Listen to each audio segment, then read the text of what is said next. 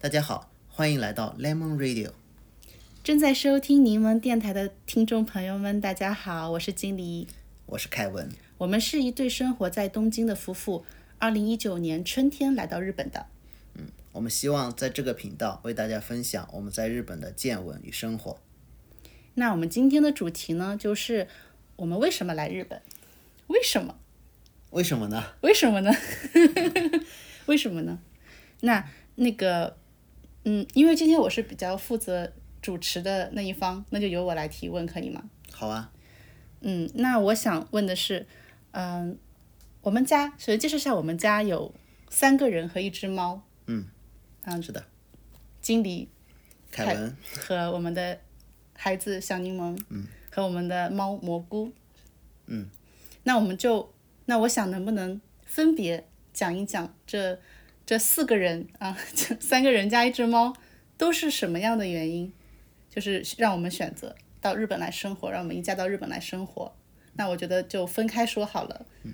这样会比较清楚嘛。我们亚斯人喜欢有条理一点。那经理之前生活遇到了什么样的困难呢？然后我从我先开始吗？ 从我先开始吗？对啊，我之前的生活遇到什么困难？嗯，我之前的生活，呃，我觉得，我觉得我遇到的最大的一个困难就是，就是在在中国的时候，我没有办法自由的去进行我的一些文艺生活。那文艺生活的话，主要分为两部分，一部分就是我自己去欣赏、去参与的文艺生活，比如说看电影啊，嗯、话剧啊，还有一些各种各样的一些演出。那最简单的一种就是读书，我觉得在中国没有办法自由的读到我想要读的书。对，那这个原因大家都明白吗？就是审查的原因，对不对？那文艺创文艺生活的另一部分就是自己的创作。嗯，我是我从大概二零二二零一一年开始就是一个网络小说作者，从那时起，嗯，大约每一年都会创作一个长篇的小说，可是每一次每一次进行创作的时候，我都特别的痛苦，嗯，经常是说我在嗯正式创作的之前，光是大纲交上去的那个审查就反反复复的要我去修改，然后修改的东西跟它这个小说的精彩程度是没有关系的，而是一些跟审查相关的东西。对这个，我之前写文章的时候也都有讲过很多，像是嗯，高中生不能谈恋爱啊，嘿， 我就在等你吐槽。 对，高中生，高中那个那个时候，我不知道现在怎么样了，因为我很久没有写中国的网络小说，所以我不太清楚。但我写的，我写网络小说的时候，我一开始是写的是校园小说。我因为我我被挖掘的时候， 被挖掘的时候，我被编辑挖掘的时候，我写的就是校园背景的的那个小说。那那那个时候就就是说不可以，高中生不可以谈恋爱。那你写的是校园恋爱小说吗？对我写的就是校园恋爱小说，不能不能严格的说是校园恋爱小说，我写的其实是一种成长小说，就是大家在青春期的时候都有各种各样的一些困惑、迷茫，可能对自己的一个自自我角色的一个认知啦，然后和家庭的一些矛盾呐、和同学们之间的一些像是人际关系的问题啊，有种种种种烦恼嘛。那恋爱其实也是很重要的一个部分，就是一个到高中的时候还没有产生对异性的那一种啊，不只是异性，对同性也有的那种那种。呃就你像那怎个么了？很老的电视剧《十八岁的天空》那种吗？十八岁的天空里面有有有，对他们他们倒是没有没有谈上恋爱，可他们是可以光明正大的表达说我对那某个种异青性，涩的暧昧。对对对，青涩的暧昧，然后想想要和对方就是那个电视剧算是一种成长的，啊、算算算，成我长啊认为主算，题我认为算，我认为算。因为我年龄比较小，所以我没有看 过那个剧。年龄小， 你你好意思说你年龄小？但是但是但是没看过是真的。啊、没看过。嗯对，在那个很好在看啊。最早播的时候我是没有看过的，哦，你后来后来也没有看，我后来跟你一起看了一集。这样就是有那个什么女主叫蓝菲林嘛，我就我当时觉得这名字好中二， 但是那啊很漂亮，金莎演的，金莎演的很很美哎，女主。哦，金是哦，金莎，金莎，这金莎你不知道吗？哎，男主是李晨吗？李晨啊，嗯，好像是，好像是，还有那个，啊，不又想不起他的名字了后，雷，嗯，那些不记得了，不好意思，不记得了，嗯，反正反正啊反呃我也没看过正我也反不正是很都熟男帅女靓，连老师都很美，很帅，男老师很帅，女老师也很美，然后学生都是一群靓仔啊你带靓我女，看的那一集是当时那个老师的演员，嗯，前些年。好几年，好几年以前了。当时他又演了一个剧，又有点红，所以你跟嗯我讲他年轻的时候演过这个剧，所以就强行带着我看了一集。 是吗？是的，我都是这样强推的吗？原来是的，就是，那比较比较主动嘛，这边没关系，攻没攻关系防攻，我们继续讲，继续啊，讲。好好继续继续，哎，说到说到哪里啊？成长小对，说成长其实是成长小说，但其中恋爱的剧情是有的，是有的。但是呢，编辑就说不能谈恋爱，为什么不能谈恋爱？就是高中生不能不能谈恋爱吗？那那编辑的回复就是很就就说嗯，因为反正不能谈，不能谈恋爱，那哎规定他不能们就谈只恋爱。能做纯洁的同学了。对，只能做纯洁的同学。那我说，那很奇怪啊。那如果男主跟女主之间他们产生了一些那那那个那样的感感觉怎么办？就青春期嘛，那种感觉很正常啊。不写的话，读者也不爱看吧？我倒有问过说，那读者也会觉得不真实，读者也不爱看吧？那那那个编那编剧就跟我说，嗯、那你你你可以让他们两个就是约定，就是到了大学的谈恋爱。可我可我小说没有涉及他们大学以后的事情，还有会说那那这个时候他们想互相表达好感怎么办？他们说你可以让他们写我想和你做朋友， 小学高年级都嗯不干这个了。就是一个高中生，高中生，我我对你都产生了那一种，呃，就是恋爱的心情。然后我问你，问你，就是表白的时候，我说的是我可以和你做朋友吗？ 还行吧。总觉得就很怪，所以没有办法，所以但是还是还是要那样写，真的还是要那样写，要不然就发不出来，对不对？通不过审核，过不了审，嗯，过不了审是什么意思？是在网站上发不上去呢，还是编辑不让你发哎每发一张之前啊是在这个小说这这本见书嗯嗯开始之前都是要跟编辑商量的。如果编辑觉得你这本书你的 idea 不行，这本书你就写都不要写了，是这个意思吗？不是也不不完全是这样，就是那个时候网络小说你还是可以自由的发文章的，但我是签约作家，啊，所以是为了出版，对所以要对跟提前对跟编辑商量。对对对对如果对这本书连出版的可能性都没有，那嗯就写都不要写了。因为其实实际上就是说，嗯编辑为了，嗯，应该这么说，就没有这么嗯这么具体的，就是编辑实际上是为了减少你这一部作品以后会碰到的风险，无论是你在网站上被禁的风险，还是你出版的时候碰到的审查的风险，他们为了控制这个风险，就会在就是这是一种前置嘛，就是你你你为了把风险降到最低，他们就会不断的把这个审审查进行就是加码，时间的加码和一些条条款上的加码也好。嗯，对。那如果你是个野生作者，编辑当然不会，那个时候是不会干涉你了。你想发什么就发什么。高中生谈恋爱也很多啊，就野生作者的话，就可以随便发、随便写。嗯如果有什么不合适的地方，就网站直接把这一张屏 蔽就可对以呀、了，是对吗？呀、但是啊，对，也就是说，刚才你说的，就是就连编辑也不知道什么样的可以过审，什么样的不过审，只是为了能过审而教你这样写。啊、他他并不是说会非常的清楚，但是有一些高压线他是很清楚的，比如那个时候高中生不能早恋，就是一条高压线是绝对不能碰的。这作为一个你要发，你要把这篇小说呃完完整的写好，然后就有发展性的话是绝对不可以写的，是这样的。啊，对，那那这是这这，而且这还是很初期的情况，可能是二零一二年或什么时候吧。嗯，呃，后来慢慢的就越来越夸张，越来越夸张，就是发展慢慢发展到就是敏感词越来越多，你每次发文之前都要检查一遍敏感词库，那很有可能你发出去之后，敏感词库又变了，增加了，然后你还是会被毙掉，会怎么怎么样？那嗯，其实这些困难不是说不能克服，我只是当时有一个预期，就是我觉得这么下去，这么下去就没有什么创作的自由，不开心，主要写的不开心了，那我就后来就不写了。在然后呢，我又开始就是有一段时间想过放弃写网络小说，改做一个比较比较普通的那个文学作者，因为我已经不指望赚钱了， 不指望成为职业作家了。普通的文学作者是什么意思？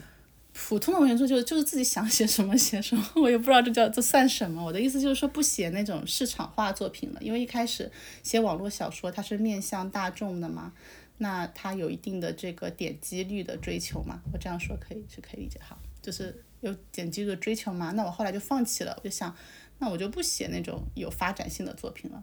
那就我我想写什么写什么，就就这么想来着。可是后来发现这样更更难。就是你想写什么写什么，你发哪儿去呢？发哪儿都会被禁的。我一旦就是天马行空的去想，就还想出很多黄的， 很多黄的，很多 BL 的什么的，就是就没法发了。后来都慢慢变得就是很纠结。那我就在想，嗯，嘛，各种我觉得最痛苦的一件事情，还是我是不能自由的去欣赏艺术作品、文艺作品、大众流行作品。也不能自由的创作文艺作品，这两点加在一起，对我造成了一定的这种精神生活上的一种枷锁。我认为是，可能我们我们创作者对这个事情的那个敏感程度更高嘛。因为我我有一个朋友，他是教师，他一开始就不觉得有什么问题，因为他不用创作这些东西的。他觉得没事，那你就不要，他就会说你不要写规定不让你写的东西，不就好了吗？那那对我们创作者来讲，不是这个样子的，就是就是我们想写的东西，它就像是一个那种胚胎一样，它自己生长出来的，不是我说你不要长这样，它就不长这样了。然后你想象出来的那个故事，它就是一个像种子一样，它直接在那里了。然后你跟我说这个东西要去消掉什么什么，我觉得做不到的，就它的一些原始的一些冲动，它激发我原始冲动的那一部分的 idea。你把它删掉之后，我就没有冲动去写它了。就比如说我我我我假设我现在的那个冲动是写一个呃两个男生之间的的恋爱故事，假设那那你你跟我说你必须把其中一个改成女的，那我这个原始冲动都被破坏了，我怎么去写呀？所以反正就是觉得那我可以问一下吗？嗯、呃，前些年也是有很多什么 BL 改编剧啊，嗯、或者是。虽然没有明说 BL，但是原作是 BL，大家呢这些观众们、粉丝们也都是在当做 BL 电视剧来看的那些作品。嗯、那他们当年是怎么发出来的？当年一开始才没有那么严格，一开始没有那么严格。那那是什么时候？多少年以前呢？啊，你要这么说的话，到现在 BL 还是可以发的，好像，哦，还是可以发出来的，在网上。这样还有，嗯，这样子说的话，我就稍微有一点不太明白了。那就我们之后就找一期再详细的嗯对对谈对，一我下觉得怎这么有样。点有点难，因为这个话难题解释感太觉长了。又很大很复杂，嗯，啊、一会儿找一期专门聊聊这个中国啊对对于文这种学文创作的文艺审查创作的审查问题。嗯嗯，好，继续继续。那那讲完了我的那种困境，那你的困境是什么？在中国的时候，我的困境嘛，嗯，很多还是个人发展吧，就嗯跟经理一样的。嗯个人发展，对个人发展，其实呢，我也是啊、大学毕业之后，我嗯们是大学的前辈后辈，然后嗯大学毕业之后就在大学所在的城市 工作了。为什么我就我插入一下，我突然想起想起我们大学的时候流传一句谚语啊，不叫谚语俗语段子，叫防火防盗防学长。每次， 然后那些学姐啊，我刚进大学的时候，学姐就跟我们说防火防盗防学长，为什么？为什么？然后学姐说学长都非常邪恶，就想着怎么勾搭学妹。 我们上大学的时候，学姐也这么跟我们讲。也跟你们说防火防盗防学长嘛，跟你们说。是 啊，当时跟一起讲的嘛。哦，我知道，因为我们我们读的是那个外语专业，本来就没几个男生，所以不会专门为了你们男生去设计什么 什么，对，警专门的告话术啊就之就类没没有你们的班啦就只有两个男生嘛。嗯。 继续继续继续继续，另外的就是学生会里面什么，嗯，呃，女生当男生用，男生当畜生用之类的。呃，那个外我们外外语的吗？外语类没有，就是学校的学生学会校两吧，会也是这样，好吧？因为我参加了半年多学校学生会，感觉呃不太有意思，就退了。那这是别的了，我、就是呃大学毕业之后工作了，那么在大学所在城市工作了一两年，嗯嗯，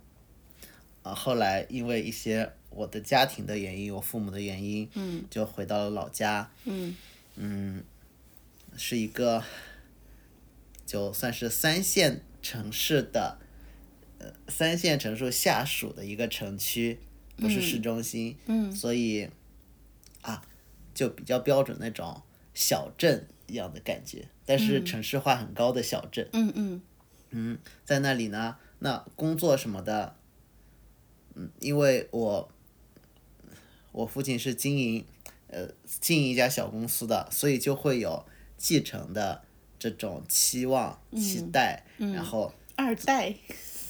是啊那种工厂二代，小的不能再小的二代，嗯啊，然后呢？然后就会，但是呢自己会希望有呃不一样的发展，嗯因为我父亲的他的呃公司呢是很夕阳的产业，嗯，他们这个行业的人，其其他的那些什么，嗯，叔叔伯伯之类的，对于这个行业都是一种很夕阳的前景没有特别好的啊那种看法，所以大家也没有什么很特别的劲头。我二十多岁，非常年轻，非常有干劲的时候，二十出头，啊，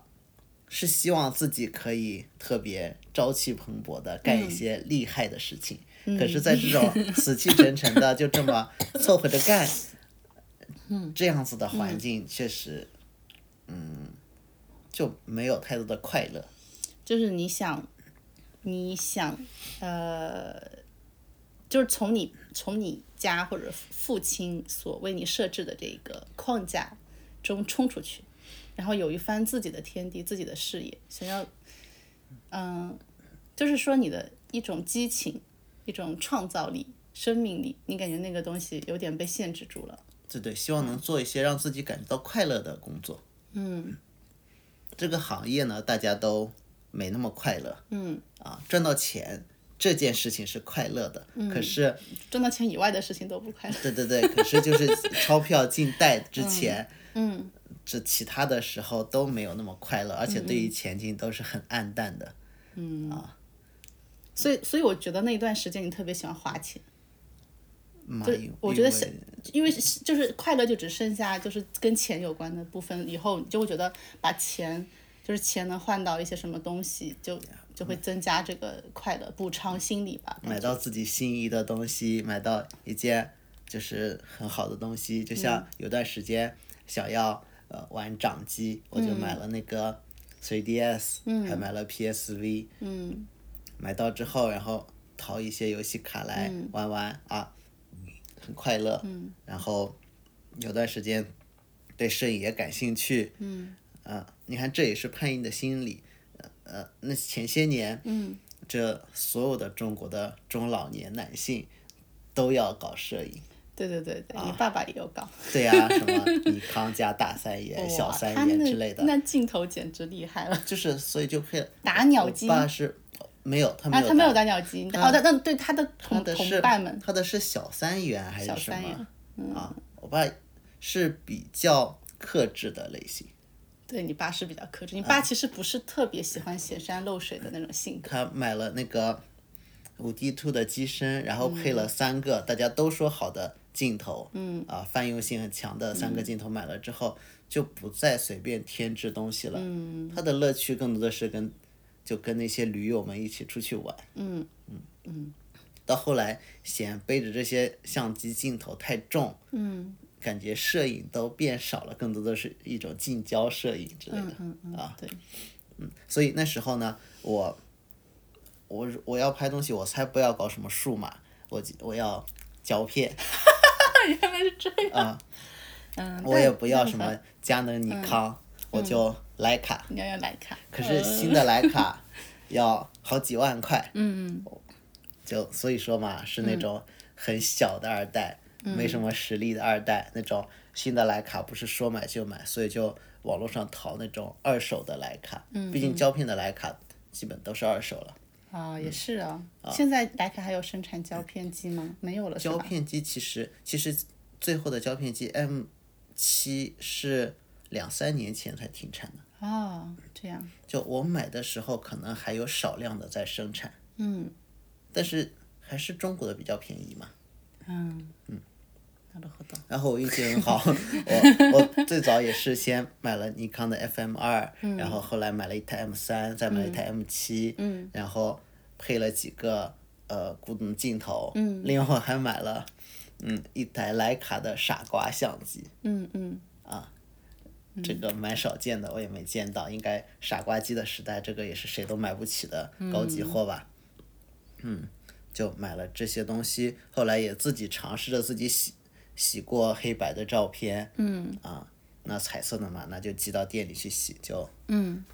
就做做这种事情，花花钱，然后不上班的时候就只能开着车，我们两个人一起开大半个小时找商场去玩。对对对，那段时间我就觉得好像我们生活的乐趣比较集中在花钱方面，不是在赚钱方面。赚钱那件事情变得就是，我现在也回忆不出什么事儿来，反正反正赚钱那件事情变成了生活中，嗯，就其实是可有可无的一部分，其实就是没有因什么为乐趣。其实就是因为夕阳产业，那公司的业务量也没有那么大，对工作量没有那么多对。其实我父亲一个人就可以基本做完全部的工作，我在不在影响都不大。我在这里只是为了接班，然后他就可以提前退休了，就嗯 fire 了。的确，的确。 我忽然想，我忽然想到那个，就是啊，我最近在追星啊，然后饭圈里面就会讲一些很有意思的话，像是会说某某某。某某某 idol 就是家里面很有钱嘛，就会说这个 idol 如果不努力的话，就要回去继承家业，就如果不努力的话，就得回去继承家业了什么的。我现在感觉啊，可能可能家里有产，就是有家业可以继承的人，可能有或多或少都有跟你类似的一种心理，我猜，就是就是继承家业这件事情，因为已经设定好了。有了退路之后，就可以稍微任性一下嘛。对，然后但这种任性呢，在别人看来又是一种特别叛逆的行为。实际上，因为你你你前面那个部分是很理所当然是可以做好的事情，然后你还要去弄一番别的什么东西，很有可能把前面那那个已经已经设定好的这个基础都给破坏了，是有可能的。或者或者说你你也闯不出什么名堂，就就是风险嘛。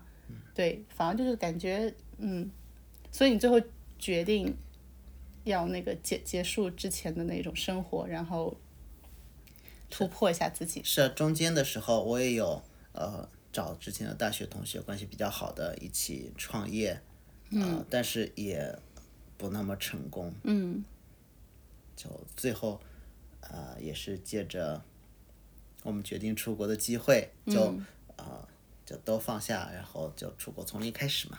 哎，等等等等等，那那那那出国，呃就是就是你刚刚只讲了说你不想继续做你父亲的那种系，就是那一个产业了，不想继续继承了。嗯，那你那也可以选择去去在自己的城市做别的事情，或者说选择中国其他的城市。那为什么要来日本呢？当然原因我知道，我有现在主持要给观众听，所以我我要问这个问题。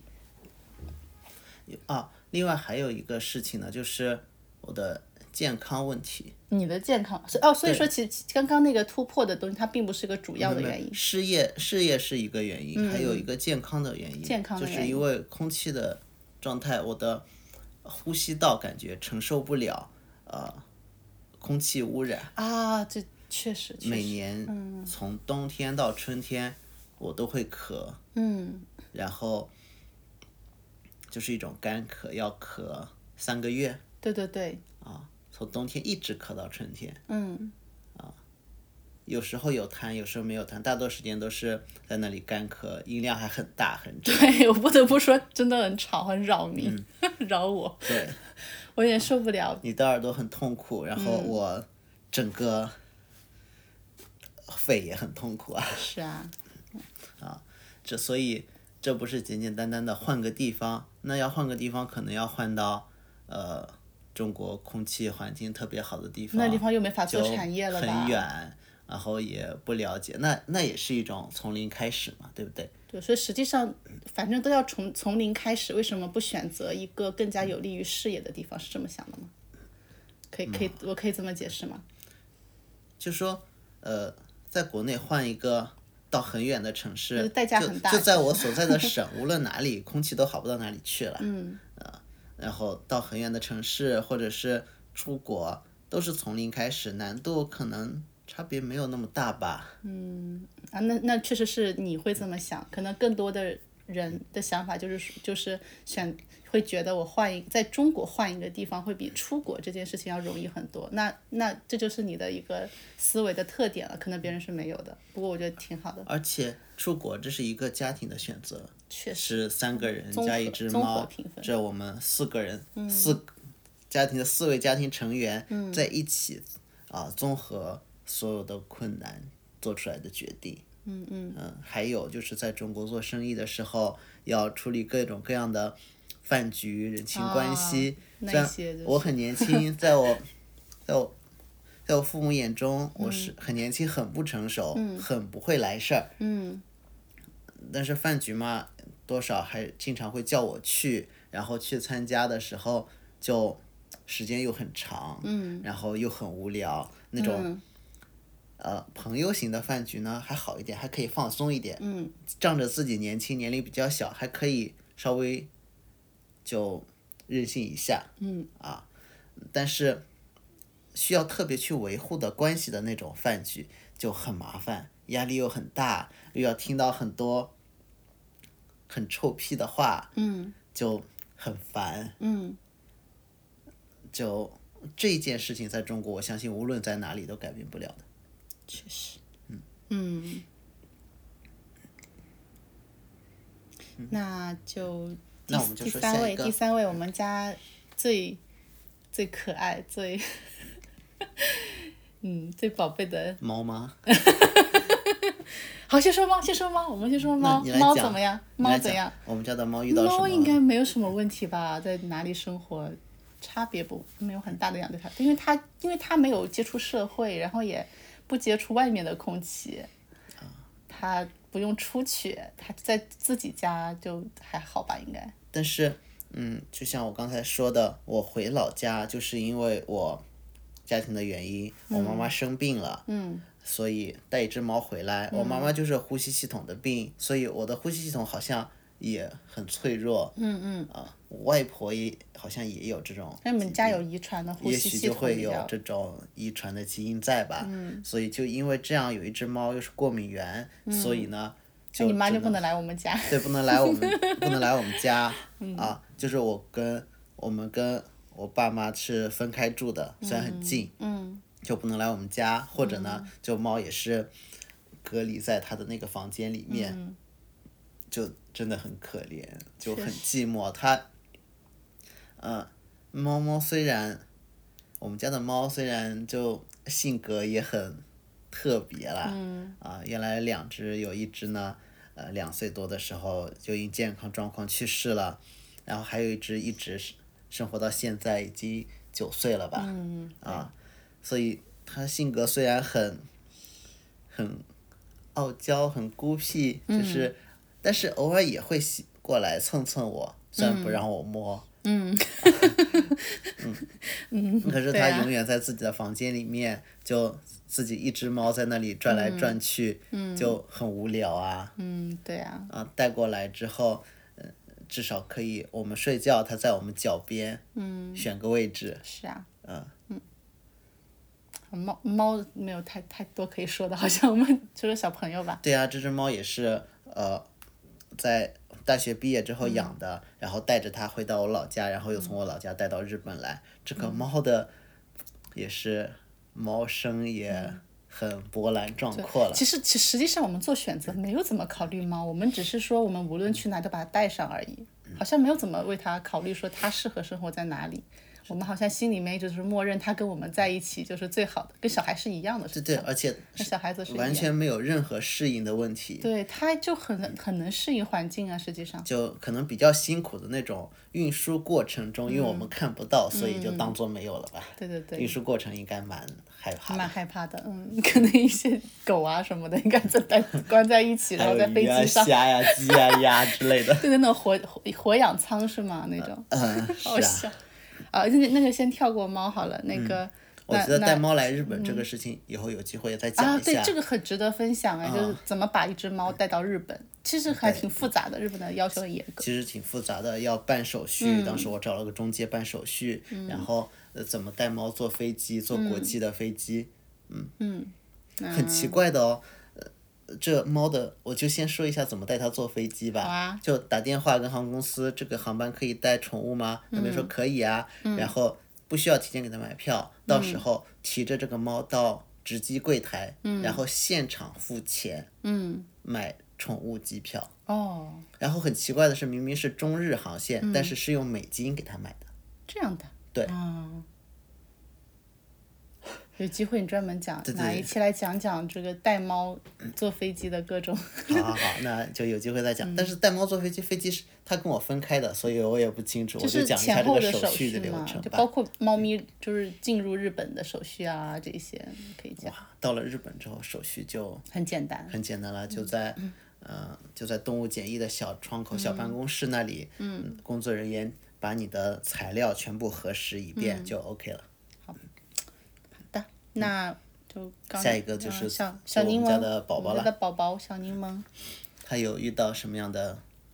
问题呢？你说你说你来说，我们一人说一个，一人说一个。那就嗯最主要、最重大的这个，这也是我们全家决定移民的一个非关常键重要关键的动关键机，就是那时候爆发了嗯毒疫苗事件，对对对，然后我们看了小柠檬的疫苗本，他打的疫苗当中有一部分就是这个问题工厂生不产，是一部分，是绝大部分。嗯啊，绝大部分。绝大部分嗯就是问题工厂生产的，嗯，那这件事情给我们的触动就很大。对，嗯然后当时你妈妈还说，你们应该找政府啊，你们得找政府去解决这个问题，怎么找？连那啊个、连那个疫苗安全群的那个群主后来都被是啊，被秘密关押，那些不是找秘密政关府押，的那个都叫啥被，？监视居住。反正找政府的呢，呃，如果你个人的可能就稍微维维稳就完了，如果你是带头的，那可能就都会被抓起来，对啊，因为我们平时也都会私下里看一些这样子的新闻，多嗯少了解一点点，所以知道是没有用的，嗯也不敢去闹嘛，因为为了自己所谓的小确幸的生活、稳定嗯的生活，所以知道没有任何的解。后来解决方案就是那些呃问题批次的重新免费再给你打一次，这对，然后就是最后的解决方案。对，然后他们这个解决方案出来的时候，我就很迷惑，我就嗯我当时就心里面，因为我其实不是很懂医疗方面的东西，但是嗯我心里面咯噔了一下，我就想疫苗这个东西不是都很严格的按照呃。之前就很一个很严格的按照，比方什么什么期间打什么什么，对吧？什么什么隔几个月，然后什么几岁的什么什么时候打，不是很严格吗？这样随便乱补，就是说我现在去什么什么疫苗是有问题的，我就去补一下这个疫苗，这就可以简单解决这个问题了吗？会不会有别的危险呢？我当时就脑子里面就觉得这事儿不对，所以我就想找找专业的医生咨询一下。所以就这是一个最主要的、最直接的动机。对，嗯所以当时就是有到我们一八年来东京旅游的时候，就请我们在东京唯一的一个朋友帮忙预约了。预约那了个个约了小一个儿科医诊所，对然我们后我就去们问了咨那询个了一下嗯医生要怎么办，但是因为我们是旅游的签证，就嗯一周就要走了，所以那个医生呢也没法给出任何的建议。他听到这样子的疫苗的安全事故，还非常的震惊，都有一些不太相信。我们打电话预约的时候都不知道怎么应对，我们去的时候明显他有调查过了。对他应该吓坏了，怎么他就也还有可能发生这种事情？他给的建议是什么？如果能来日本定居生活，这样可以在日本打，嗯，这等于是给了我们一个提示吧。对，当时就觉得我们不能继续还有下去还有的，那另外一个什么呃，另外一个就是教育的问题。有什么样的教育问题？首先是很难抢到学位，那个幼呃想上幼儿园的话，很难进幼儿园，很难进幼儿园，更难进你觉得还可能比较安全的幼儿园。我觉得听众都明白吧？就是你想那幼幼儿园嘛，就是安全问题也很多，然后你想选一家自己还能放心的，你又进不去。也是正好就是我们出国那几年，也是对连续的从携程到红黄蓝，好多事很情。多很多，就还有一些新闻没有报过，然后听说的事儿也很多。嗯啊所以，所以就就觉得这，嗯，那那那些是很很严重的一些幼儿园的一些恶性案件嘛，算是。还有一些不是很恶，不不能算恶性了，就是只是很日常的事情，听了也很可怕。像是我有朋友跟我讲说，幼儿园的呃，他的他的宝宝就是还在还在尿裤子，就是他那个如厕训练还没有完成，会尿裤子。然后在幼儿园尿了裤子之后，老师让他站在幼儿园的那个教室外面，然后让他爸爸妈妈打电话给他爸爸妈妈，让他们过去给他的小孩换换裤子。嗯，然后他小孩就在寒风中站了一个一一两个小时，在外面哭。然后爸爸赶到的时候，小孩都冻坏了，就在门外站着，室外。啊、我当时就觉得太不可思议了，还发生这种事情。那这如果已经算是儿童虐待对了，但吧是你说出来之后呢，别的别的人会说，那我们园不会这样啊，可是他们园有别的问题啊，就是每个园都有各种各样奇葩的事情啊。啊，对对，而且呃，经理还有一个朋友是幼师，嗯他有提到他们两个老师要带、呃六六十十个个小孩孩，，所以我当时想，我都没法怪那个老师了，他可能真的没法注意到，他可能也不是故意让小孩在外面等两个小时，他心里想着我打个电话，他爸妈五分钟就来了吧，嗯就忘了，因为小孩太多了。你看，我都开始给这些虐待小孩的老师找理由了，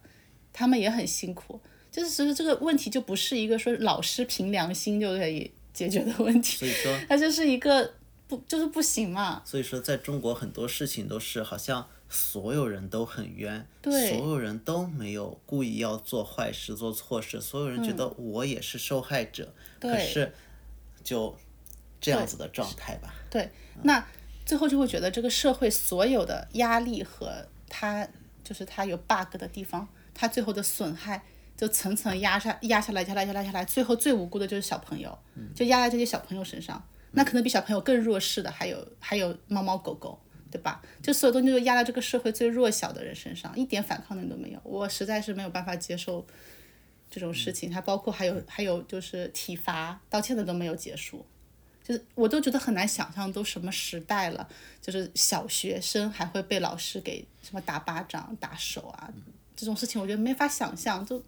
我我我自己是一个文明人， 我觉得已经没法接受这件我事情嗯小了。学的时候呢，还是有体罚的。到了初中开始，大家就已经那时候也还有体罚的老师，但嗯是大家已经普遍已经认识到体罚是一件不对的事情。所以为什么现在又死灰复燃了呢？就是现在又好像大家觉得体罚是很正常的事情了，就是在中小学啊，就低龄段的教育，高龄段不敢打，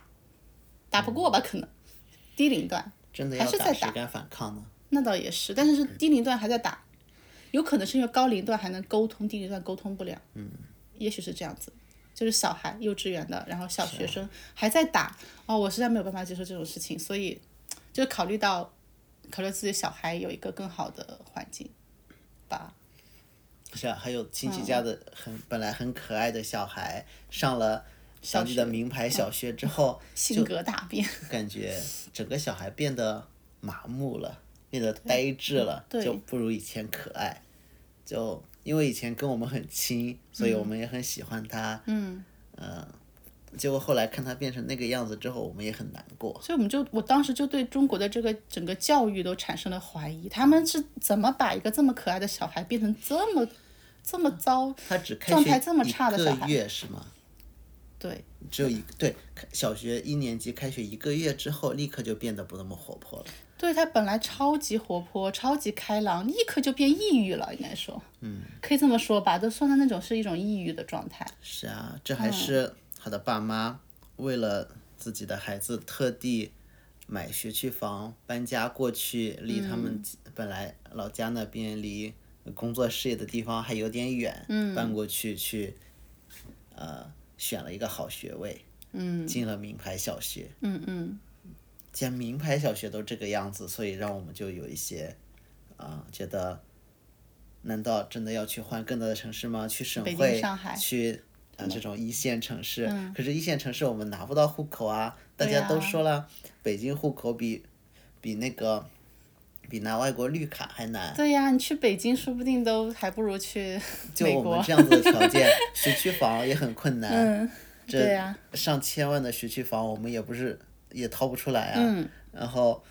呃这各种各样的积分还有好多年，我们小孩都已经出生了，我们哪能等那么好多年去攒积分呢？归根结底就是我们在国内其实只是一般的富裕家庭，所以你真让我们去什么逆天改命是改不出来的。是啊，跑到北京、上海的话，就更加到北京、上海，我们什么都不是，也没有办法去高高铁这些东西。对，就像我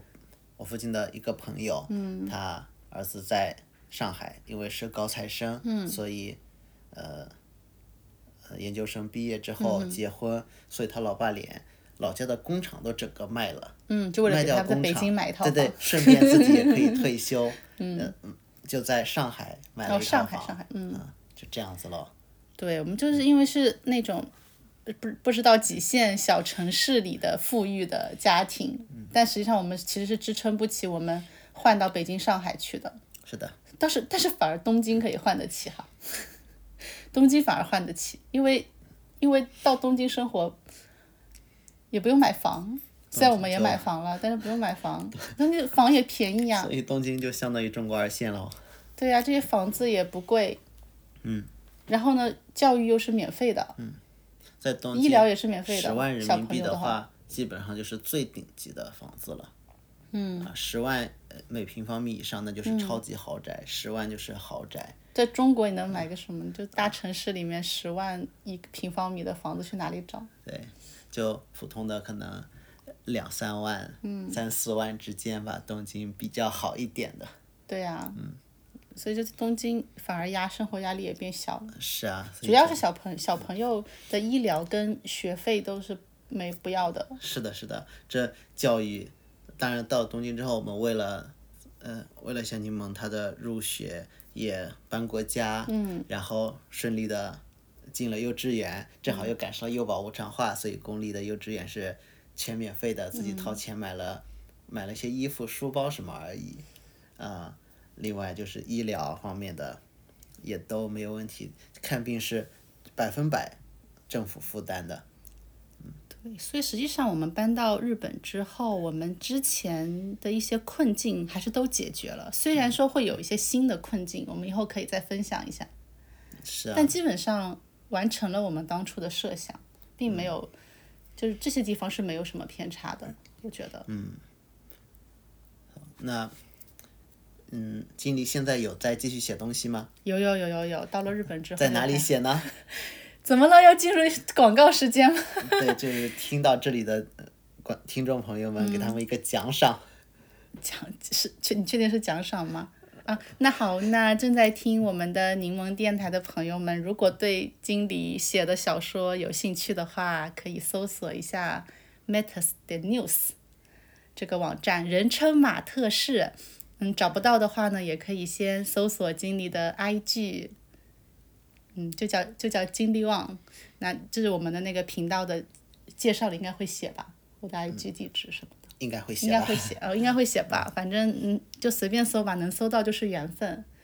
有这么佛爷的广告？是啊， 所以我也觉得到了日本之后就，虽然我的事业也并没有取得什么成功呃那是因为你一进来就 Corona 了，好吗？啊，对，corona 这的啊，这影以后再说，以后再说，这也是一个意外啊。反正本来觉得我们来了以后就就就很可以展开，结果发现碰到瘟疫。 这这来了之后不到一年就遇到了这么大的历史事件，嗯对到对现在都对，呃，都一年半多了，结果都还没有过去，嗯是就是是，但是其他的那些各种生活方面遇到的困难啊、问题啊，基本都得到了解决，嗯，感觉还是蛮蛮值的，能到日本来。我也觉得。那以后我们的节目呢会。会会比较话题会小一点，然后更加详细一点，说更多的细节，然后给大家分享我们从中国搬到日本的其中发生的一些一些我们想要分享的经验也好，我们体验也下好。期的话，我们就先讲一下我们为什么要来日本吧。哎，我们这期讲的不是为什么要来日本吗？下就期就说我们这是就说在中国遇到的问题，然后在日本得到解决，可是也可以去美国啊，去加拿大嗯就是为什去么我们要欧洲选日本而不是其他的国家？因为对对凭我们的能力，也还是可以去加拿大或者是去美国，可能有点难吧，暂时也还好，也还好。我没有详细调查也是有过美办法国的移民政策，所以不知道。但是我有看过加拿大这些年，因为在努力的引进移民，所以积分是比较容易拿到嗯对的。嗯对，所以是实际上我们为什么选择的日本？下次来讨论为什么选择了日本，顺便讨论一下，就加上一点就是为什么选的是东京，啊也可以，也可以再加上一点点。那这就是我们下期的内容啦，期不期待呢？嗯感好，谢感朋谢友们感谢的收感谢听，这是我们的第一次做音频节目，肯定是有很多不成熟的地方。确实确实，嗯但但是好很开心啊，很开心。我们嗯玩我们玩的开心就好了，我们开心，然后听众随意，嗯就就可以了吧？啊，我就碰到了桌子。希望，呃，那我们就下次再 见。下次再见。然后现在金先生要去接小柠檬放学对啦，呀，正好时间，呃叽里叽里刚刚好，叽里叽里，那我就那要你立赶紧去刻吧跑那着去了。 嗯，跑着去，我我来我就回听一下前面我们讲的有没有录音的失误。嗯那今天就到这里，那就到这里，拜拜拜